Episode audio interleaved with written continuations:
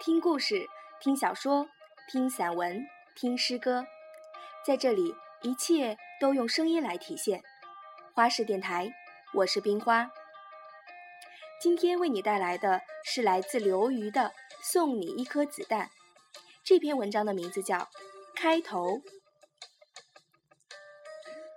王小雨在邮箱里看到一封陌生人的来信，点开却一个字也没有。只有一个图片附件，再点开是一张照片。他自己刚才半个小时前在卫生间洗脸，照片上他正在往脸上抹洗面奶。没错，他自己。王小雨尖叫一声，好像鼠标烫手似的，把他给砸了出去。别奇怪，这是我编的一个小说的开头。恐怖小说，我喜欢编小说的开头，而且仅仅是开头。以前在某论坛文学版写东西的时候，经常有些写手写了几节开头，然后不了了之，遭到读者群众的痛骂。其实读者不明白，写一个小说就像经营一场婚姻，开始是靠爱情，后来是靠毅力。有些人不堪忍受没有爱情的婚姻，于是趁早离了婚。某个片刻，一个人被表达欲击中，那个表达欲新鲜、强烈、浓郁，像一只红光满面的苹果，非常挑逗的坐在那里，让人忍不住伸出手去。但是很多时候，吃了几口就不想吃了，发现其实不饿。或者这苹果根本不好吃。事实上，大多数小说除了开头也乏善可陈，新鲜、强烈、浓郁的感觉被消耗了之后，剩下的只是强迫症。长期一个人独居异国小镇，我发明了一些自娱自乐的方式，比如自己给自己编故事。走在路上等红灯的时候。看着对面那个人，我就想，他现在的样子可以作为一个小说的开头；或者看着超市里一个挑水果的老太太，我又想，她现在可以是一个小说的开头。然后渐渐的，满大街走来走去的，满屋子里坐着的，都是小说的开头。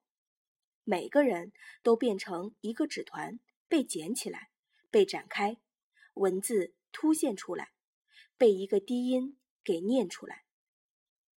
渐渐的，那些高的、矮的、胖的、瘦的、老的、小的陌生人，都变得有声有色。明明什么都不是，却显得像那么回事儿。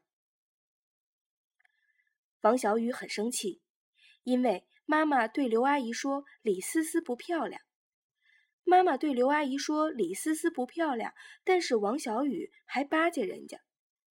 妈妈对刘阿姨说：“李思思不漂亮。”但是王小雨还巴结人家的时候，还哈哈大笑。四岁的王小雨坐在一旁，觉得忍无可忍，于是大喊一句：“李思思最漂亮了！”这是一篇儿童故事的开头，下面。是一篇色情的开头。干完，王小雨就后悔了。他盯着发黄的天花板想：“我这是何苦呢？如果我十五岁就跟人上床了，或者如果我六十五岁还没有跟人上床，那我都是英雄。可是我他妈二十八岁的生日，急急忙忙随便找了个人给解决了，这叫什么事儿啊？”不就是个舆论压力吗？不就是个社会吗？多贱啊！靠！当然，这也可以作为一个故事的开头。王小雨热爱编造故事的开头，他的计算机里堆满了故事的开头，他也不催自己去写完它们。事实上，他根本没想过去写完它们，就那么搁着。有时候想起来就去签一节，有时候干脆又另起一个开头。这些开头就像无数个被咬了一口的苹果，在他的脑子里乱滚，滚到角落里，慢慢的腐烂。葛明说：“你怎么这样啊？光下蛋不孵小鸡呀？”王小雨说：“要孵小鸡干嘛？你知道吗？美好的秘诀在于速朽。”